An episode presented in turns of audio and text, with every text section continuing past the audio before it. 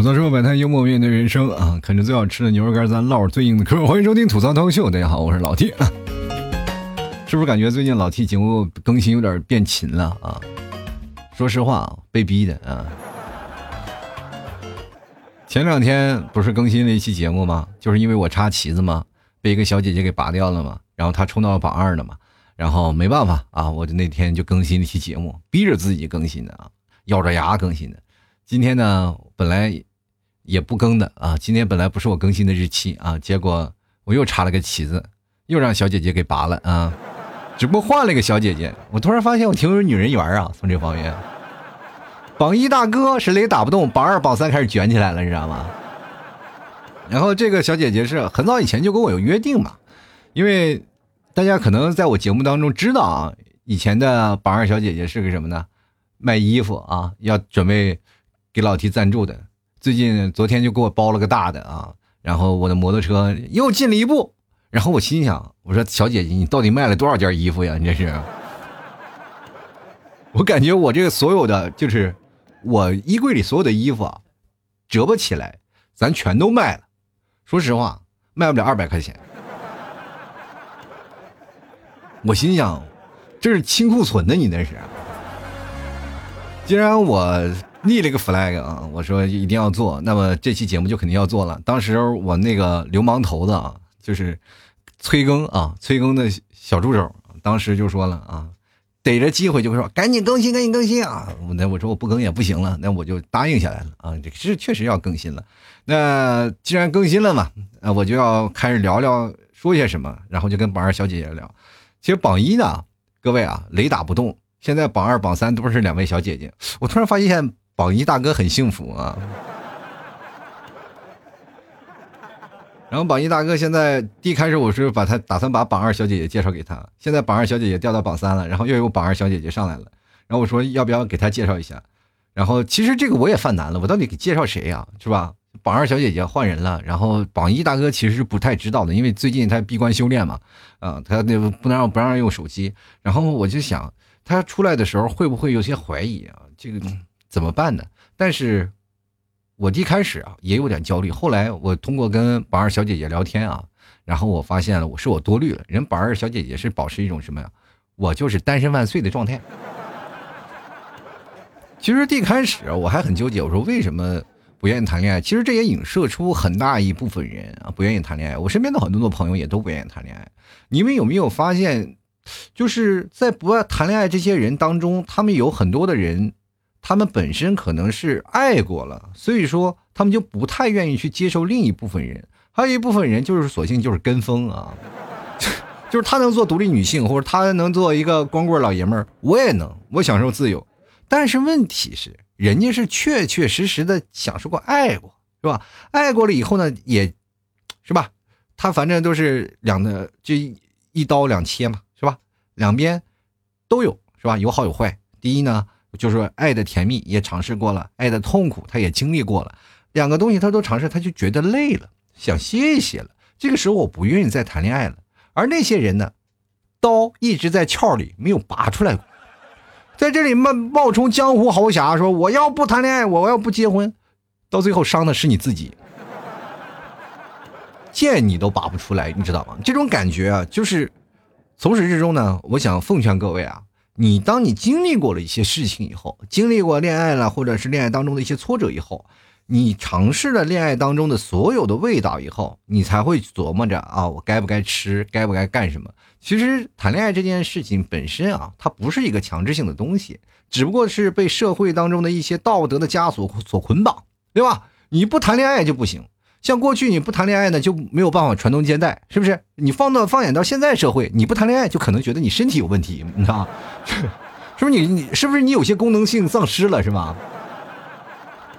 所以说这个情况下就会给我们带来很大的压力。这其实这种无形的压力不仅仅是父母带给我们的，而且还是有身边的一些朋友啊，还有现在目前好多啊社会当中给我们施加压力的人。啊，就比如说我们走在马路上，就有人给你喂狗粮，你也很难受，对吧？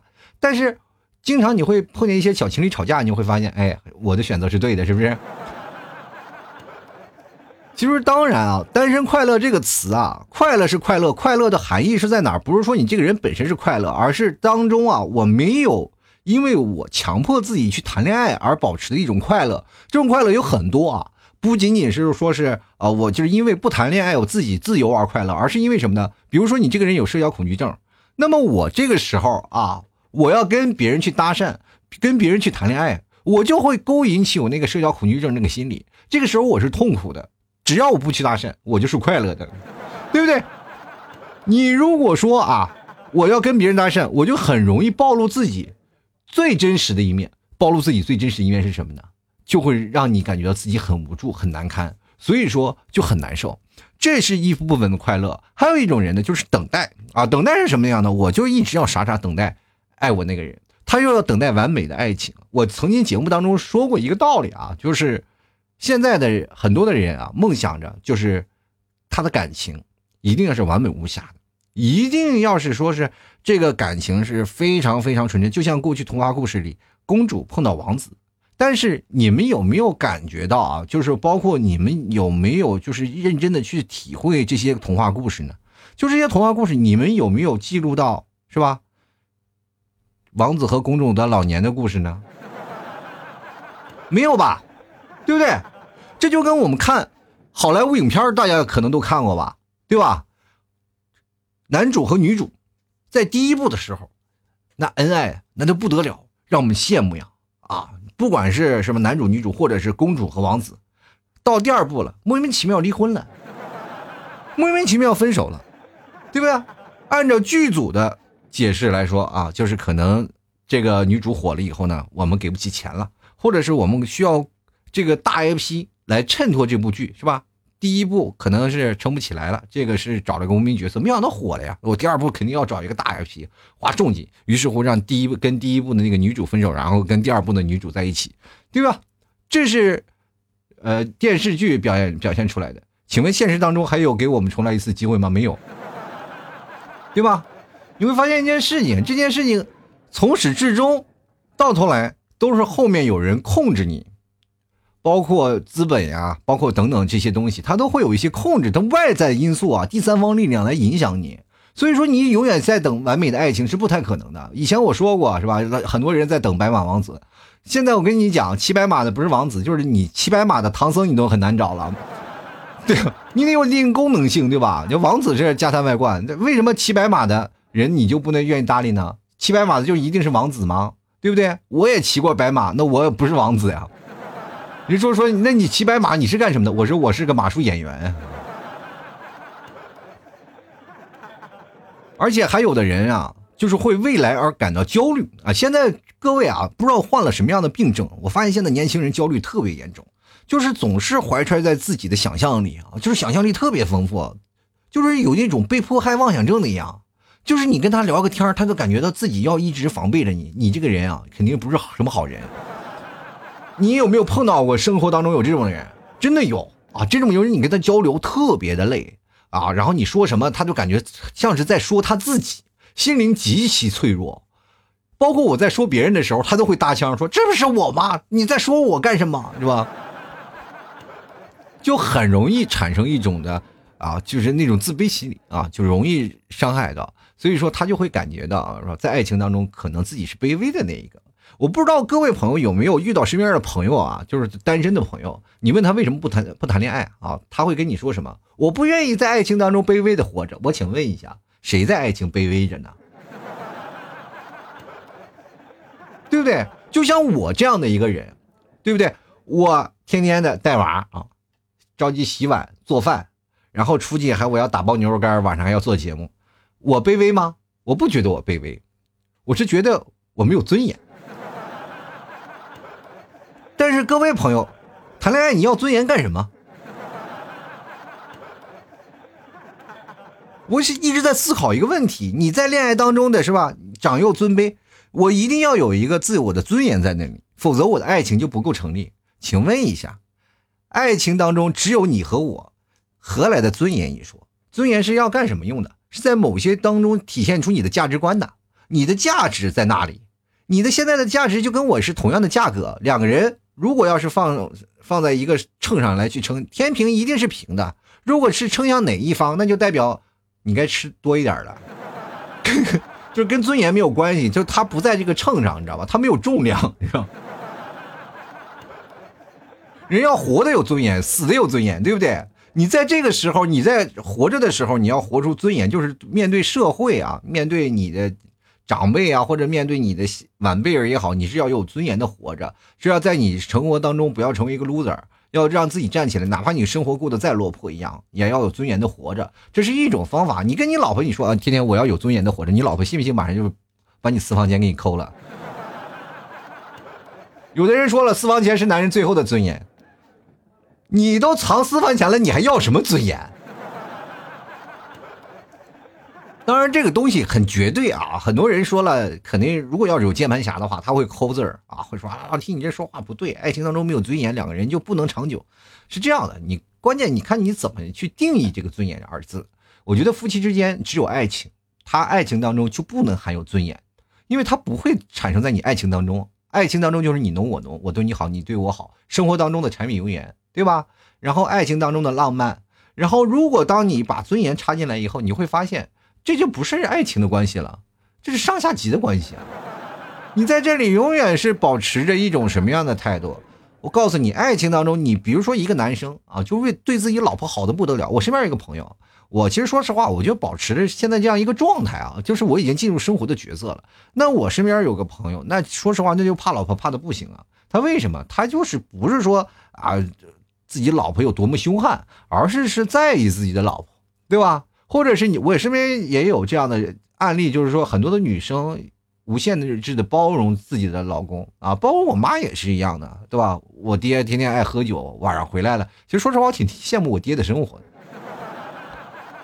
就是你出去玩啊，就每天都出去玩。我爸啊，一出去，我爸爱打乒乓球嘛，天天去俱乐部啊，喝完酒回来了，半夜啊，就是不着家，就是这样的一个状态。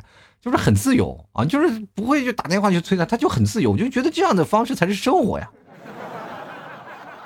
家里打扫卫生啊，爸妈啊，我妈的咔咔收拾干干净净的，这是老一辈人的传统观念啊。现在年轻人基本都是两人要绑在一起，拴得死死的，你去哪儿我也要去哪儿。所以谈恋爱就很惆怅，还有一些人是害怕失去啊，所以说就从拒绝开始。我不知道各位朋友有没有接受过，你身边有一些人怎么也撬不开他的心扉。我也觉得现在就是因为这件事情啊，就是因为手机的出现啊，导致现在很多的人啊，就是谈恋爱啊，都要百度去了，你知道吗？看短视频去追女人啊，看短视频去给自己心爱的男生，然后去呃怎么去撩他。我跟你讲，这样的感情是不是发自于你内心出现的，也不是一种形成自然形成的一种产物，它是一种畸形的。它会让你陷入到一种循环当中啊，就是无限的去循环你那种最破那点事儿啊，就是总是感觉这件事我办砸了，你就会老是在那漩涡中心一直在想自己办砸那件事情，然后越想越害怕，越想越害怕。有的人是更可怕的一件事是什么？还没去表白呢，自己都把自己想死了，说我不行了，我肯定失败，我要被拒绝。于是乎我就一直暗恋。有的人真的暗恋好多年，一直暗恋就不表白，然后单身一辈子。我跟你讲。所以说，很多人在想，今年的这个爱情的观念为什么变得很难呢？很简单啊，你把手机扔了，其实爱情很简单，就是大家没有过多的时间去看别的东西了，过多的精力去操心别的事情了，它就慢慢的会回归于现实生活当中。其实我们现在不是有了一个观念叫做元宇宙嘛，对吧？元宇宙的概念，其实它最早以前，呃，它的概念是在一个虚拟的场景当中，然后形成一种宇宙，然后现实和宇宙之间啊，元宇宙之间来回进行一个串联。但是各位朋友，你们有没有发现，其实这样的生活，我早在我们有手机的时候就已经开始出现了。我们慢慢在虚拟和现实当中无法自拔。就我过去啊，呃，我不知道各位朋友有没有经历过，其实在八零后经历过一段时间，就因为我们那时候写情书啊，啊，就是追一个女生啊，那个时候情窦初开的时候写情书。啊，见着谁都写情书，因为写情书的时候，你需要你的文笔啊，需要你的才华，你要写出很好、很感人的东西啊，对方才会容易接受。但是现在基本就变成了，后来手机出现，我们就会群发短信，你知道吗？你给身边啊，我正跟大家讲，广撒网肯定有两几个上钩的。那个时候，说实话啊，按照我现在的逻辑来说，就是我们那时候挺不是人的。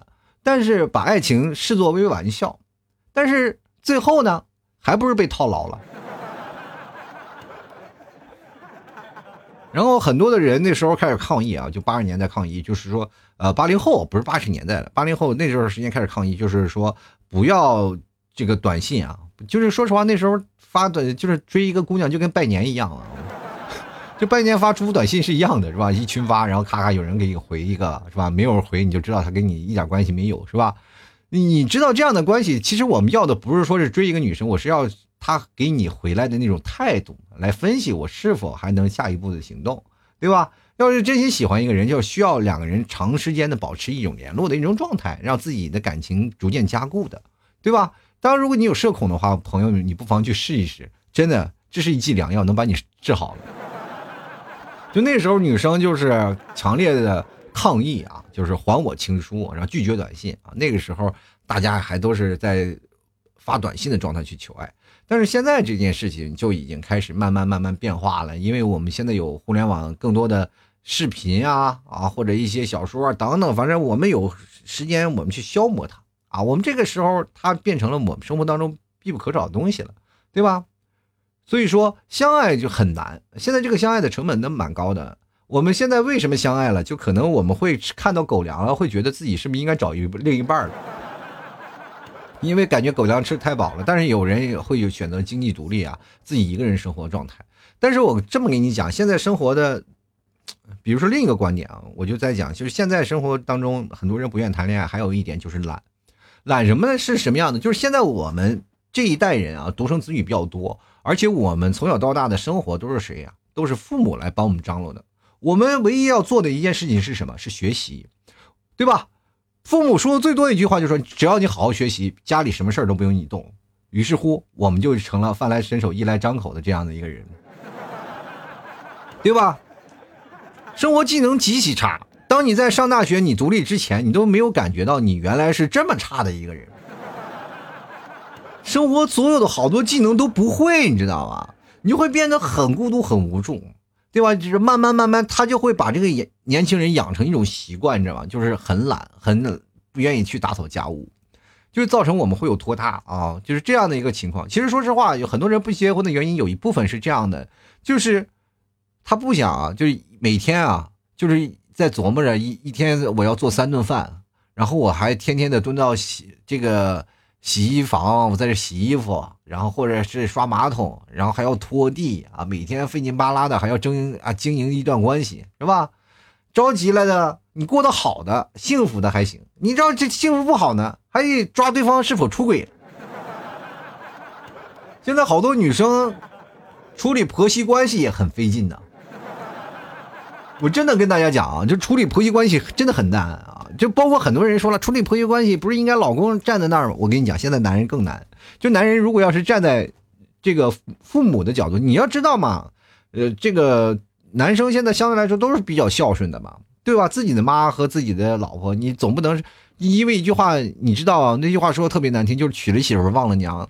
其实这就是一个最不孝顺的一件事情，但是。很多的人在接受你的时候，就是觉得啊，你这个人很孝顺，我愿意跟你在一起。结果到最后了，两个人结婚了，然后婆媳关系当中了，你说就大骂你是个妈宝男。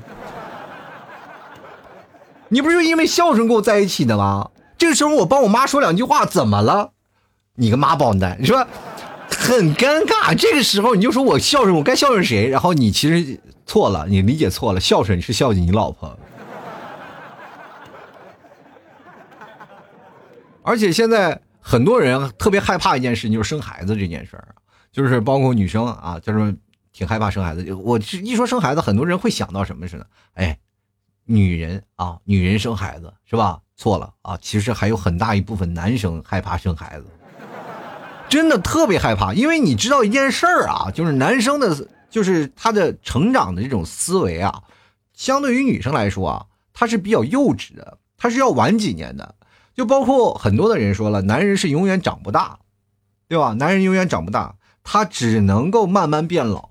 我们哪怕是到了很大的年纪，我们也只是一个老男孩我们没有办法变成一种顶天立地的男人，你知道吗？就是这件事情是很可怕的一件事儿。就是我们现在的心理年龄都是还是小孩，我们愿意玩儿，我们愿意把自己的青春奉献给各个地方，比如出去旅游啊，各个干什么？我可以认识身边的各种狐朋狗友，但是如果我要结婚了，我就会发现真的没有自由。而且现在你知道吗？就特别可怕的一件事儿，就是现在男生恐婚呢。然后自己是个孩子，我还要再养一个孩子，他就很难受，你知道吧？我这么跟大家讲，真的，刚开始小 T 刚出生的时候啊，我都不敢抱，你知道吗？我怕把我一下把把孩子抱坏了，你知道吗？就那么小，就对于我一个真的说说实话，第一次当爸爸嘛，其实说实话，也就是一回生二回熟吧，应该是，抱的真是就是有点可怕了啊！当时。你是对着一种生命的敬畏啊，就是虽然是我儿子，但是你刚刚出生你就抱他，其实说实话还是有点心里犯嘀咕，有点害怕啊那种紧张感。但是你更何况别人也看到了你的紧张，其实他自己内心也是害怕。因为我们现在见识多了，见得多了，我们就很容易勾起自己内心的那种恐惧，你知道吧？就是男生，包括除了生孩子这一点啊，男生最恐惧的是什么？自己身边的朋友。就每次出来喝酒的时候，单身的人永远是最洒脱的。他出了工作的时候，他可以推掉，他出来跟你一起吃饭。但是在饭桌上能看到你们这些已婚男士啊，那种焦虑啊，你知道吗？他就内心更焦虑了。我到底该不该谈恋爱啊？很难受，你知道吗？而且现在他的所有的钱都自己花啊，基本是这样的。然后他就会变得。很难受，就是身边的一些老爷们儿，就是说实话啊，真的连买包烟的钱都没有。出来吃饭，他有的男生他根本不愿意出来吃饭，就是不是说他不愿意出来吃饭，是真的是不能来，因为兜里没钱，不能总蹭嘛。就老婆不为了拒绝你出去跟人喝酒，然后把那些钱都给闹了。所以说，男人必须要有私房钱，你出去才能请朋友吃个饭。其实绝大多数人还是明事理的，但是男人就没那个胆儿说去跟自己老婆要点钱花。然后出去喝酒啊，跟一一帮朋友来啊，然后出去玩去啊。其实我们也不是说怎么了，其其实跟大家讲，现在很多的女生都很开脱的。谁没有个朋友？你出去玩去呗，出去喝酒去呗。着急你要喜欢就带上，我不喜欢就别拉倒吧，对吧？但是现在问题是出在一个什么问题？就是如果你单独出去喝酒了，你回来要必须应付各种盘问，你知道吗？这就很难受了。你要单身的时候，那日子过得多么清爽，是吧？一个人回家了，哇，什么都不用管，是吧？自己沉浸在自己的小世界里，想干嘛就干嘛，是吧？翘着二郎腿，你看电影，是吧？晚上没事干，出去溜达溜达，或者跟三五朋友一起喝喝酒啊，聊聊天，其实这都是很好的一件事儿。而且关键一件事情就是，房子不用买太大，你就攒攒点钱买个一室一厅的就足够了。那些买三室一厅的房子，那是因为未来以后有孩子、有老人过来住，你才这样的。你买一室一厅完全够了，对吧？是那些买了三室一厅的人，比如说经济能力不行的，他要住郊区，你买一室一厅的就可以住在那个市区里啊。所以说，变难不是变难了，而是我们现在这些人开始逐渐有些害怕了，就害怕谈恋爱，因为身边失败的案例太多了。我跟这么跟大家讲，其实现在离婚率非常高啊，真的离婚率非常高。就有些人啊，就是结婚了以后，甚至把离婚就是挂在嘴边，动不动就离婚，动不动就离婚。所以说现在才出台了一个政策，给你了一个三十天的冷静期，是吧？你到时候你冷静期过了以后，你还要离婚，你再离，对吧？人都是头脑一热去选择离了，呃，然后接着就是变成这样了。其实说实话，这冷静期对于那种啊，就是已经是破罐子了，就是根本没有起到任何作用。人两人已经分开了，其实就是。两人在熬日子了啊，所以说个单身的生活，你当你在双相处之中啊，突然出现了很难受的一件事呀，然后你俩要被迫分开了以后，你会觉得就是单身真的挺好的，是吧？单身不会太累，只有受过很严重的伤，你才会觉得单身真的一直很不错的。但是当你习惯了一种两个人生活，当你分开了，你可能还是会选择另外一个。这就是现在社会当中给我们来的一些事儿啊，就是过去我们可能分开了还会找另一个，但是现在不可能了。现在有好多的人，嗯，他们分开了以后就不愿意再有人了啊，就是觉得一个人挺好的，因为现在相对来说个人比较自由，你个人也可以打发很多的时间。其实你们仔细想一想，就是谈恋爱就跟喝酒啊，其实差不多很像的，对吧？比如说我们很难维持一个长时间的一个醉酒状态，对吧？你不可能长醉不醒吧？就是比如说今天喝多了，你第二天早上你就会起来，对吧？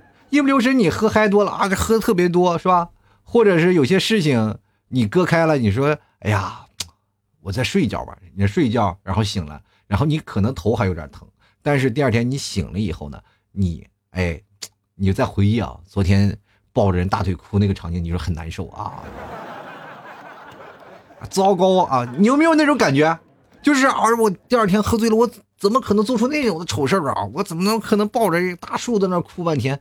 就是不可能，是吧？你不可能，你就不敢去回忆那件事情。爱情也一样，对吧？你爱情冲昏了头的时候，你总是做一些傻事儿。当你分手了以后，你冷静一分析，我怎么那么傻，对不对？很多人在分手了以后，才可以站在第三方那种角度去看待自己的问题，都没有办法。因为有句话叫做“被爱情冲昏了头脑”，就是这样。然后很多的人都会说，我特别讨厌在恋爱当当中的自己变得那样的多疑，变得那么矫情，有的时候又变得那么脆弱，那么软弱，对吧？一点都不像自己，对吧？就感觉爱情这不是我的爱情，我的爱情喝了假酒了。各位朋友，喝酒还有一件事情就是容易头疼，是吧？喝酒就上头，一喝完了酒，第二天早上起来头疼的要死啊，就不行啊，头太疼了。这个谈恋爱也一样啊，只要你谈恋爱。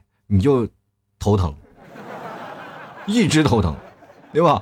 就是哪怕有一种让你哎刚开始啊出现飘飘然那种感觉的时候，也是刚开始微醺就那么一刹那，再喝下去你就醉了。就像我们喝啤酒一样，比如说我六瓶的量，我喝第三瓶的时候是最舒服的时候，又愿意跟人聊天，又开心，这个时候心情又爽，是吧？就迫切自己想再喝两杯，是吧？喝到第五瓶的时候，你就开始难受了，要准备吐了，对吧？这就是爱情的一个过程。你喝酒从刚开始喝一直到喝醉了，那其实一个过程，对吧？然后等到你天亮了，你醒来了以后，你会发现什么呢？满屋狼藉，一桌子啤酒瓶。然后你抱着头疼的那种难受的感觉，你还要去收拾家里，你要不收拾还不行。你看那厕所吐的什么都不是，哎呀，你这后悔啊，这开始打扫呀，你是不是很难受？对吧？谈恋爱不就是这样吗？每天你跟你的老公啊，或者跟你的老婆吵得不可开交的时候，第二天还不是要收拾那该死的烂摊子吗？你说现在人如果经历了这段感情之后，他还愿意去谈恋爱吗？很难。而且喝酒的人，你都知道一件事儿啊，我不知道各位朋友有没有经历过啊，就是喝酒。反正我知道没有喝酒的人，但是我我这里跟大家讲，就是。但凡喝多了的人，喝的最难受的时候，比如说喝多了就要吐啊，天旋地转，想睡觉睡不着那种，说的最多的一句话就是：“我这辈子再也不喝酒了。”对吧？但是呢，有的人呢，还依旧会喝下去，还是会喝。我就说这话，我说了无数回了，还是会喝。但是平常我已经开始慢慢不喝酒了。我觉得不喝酒的状态也挺好，我也想保持微醺的一个状态。但是这样的话，你会有一个很好的自控能力，就像爱情一样，爱情到最后呢，就是平平淡淡才是真，不需要轰轰烈烈。你不要每次都喝醉，喝醉的后果就是很难受、很头疼。就是你只要慢慢的达到那个微醺的状态，持续那个微醺的状态，让它持续，然后下降，然后你第二天再喝，再持续再下降，这样的一个状态才是平平淡淡的爱情生活。但是这样的生活确实太难了，谁谈恋爱还不想要个轰轰烈烈呀？关键电影，这个包括影视剧作品当中太多爱情故事了，也太多身边有那些爱情的例子出现了。你总是希望自己的爱情也能够这样，但是呢，你想一次就能达到这样的很难，你需要经历过无数次。就像我这样一个喝酒的人，我从小到大一直就是一个醉的状态，一醉醉了十几年，对吧？醉了十几年，到现在了，我。快三十，快到四十岁了，我才开开始慢慢品酒，品到那个微醺的状态，不要让自己喝醉，对吧？稍微哎晕乎一点，我就觉得到位了，就不喝了。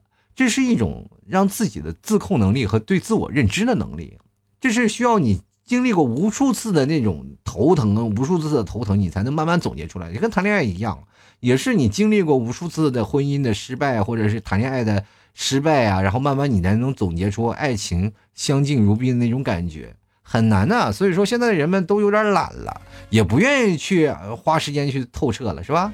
就是有一次失败了，反而又不把自己吓到了。然后就像我喝多了以后，我说再也不喝了，他们就是再也不谈恋爱了，戒了，是吧？这个道理是一样的。所以说我在这里跟大家讲，你不想谈恋爱，你首先你要问自己啊，究竟是为什么不愿意去谈恋爱？是因为受伤过吗？还是因为真的是懒？这个东西啊，没有人会站在道德制高点说你不谈恋爱，你就是是吧？丧尽天良。没有，这个还是要遵从你的内心。我还是要劝那些啊，就是如果说你在爱情当中经历过失败的人，你对爱情已经彻底的丧失了想象力，那这个时候你选择了自己的单身一个人，我觉得是无可厚非的啊，这个是很好的，因为你可以避免了很多的麻烦，而且避免了重蹈覆辙的这样的一种可能。但是。那些没有经历过爱情滋润的人，也没有经历过爱情过程的人，你没有痛过，也没有开心过的人，你们就要选择去单身的生活。我劝你们还是要去轰轰烈烈的谈一场恋爱，就哪怕就是谈几场，谈两三场，你以后还会选择单身的生活。至少你经历过了，不要给你自己的人生画下一个后悔的符号。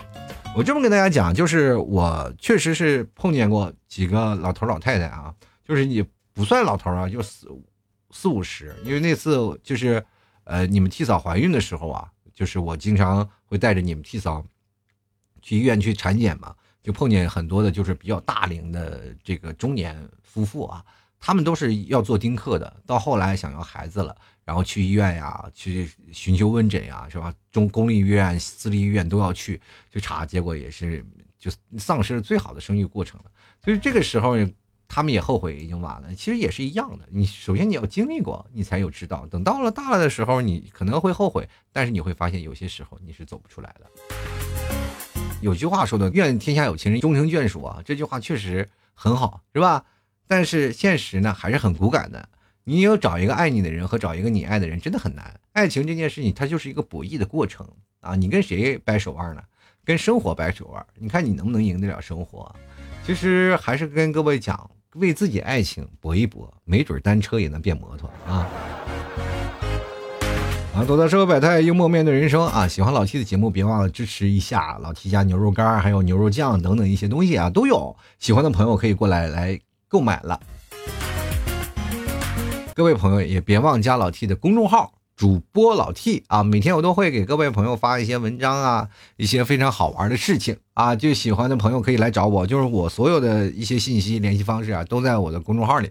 喜欢的朋友别忘了多多支持一下。好了，本期节目就要到此结束了，非常感谢各位朋友的收听，我们下期节目再见，拜拜。